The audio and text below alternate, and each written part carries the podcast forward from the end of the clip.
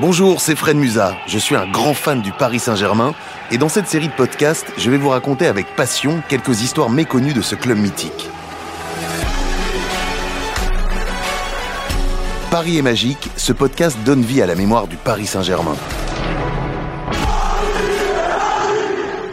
Paris est magique, ce qui produit des effets extraordinaires.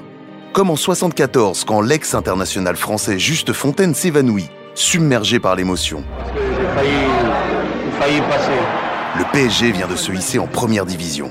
Ou encore lorsque Rai, quelques mois après son arrivée à Paris, découvre la neige. L'ambiance magique de, Parc des Princes, tout ça a fait que j'ai pu faire un grand match avec des belles actions. La star brésilienne devient capitaine Rai, le numéro 10 venu d'une autre galaxie.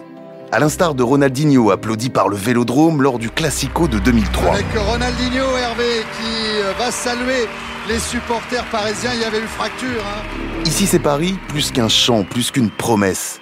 Paris est magique. Un podcast du Paris Saint-Germain, disponible prochainement sur toutes les plateformes d'écoute et du club.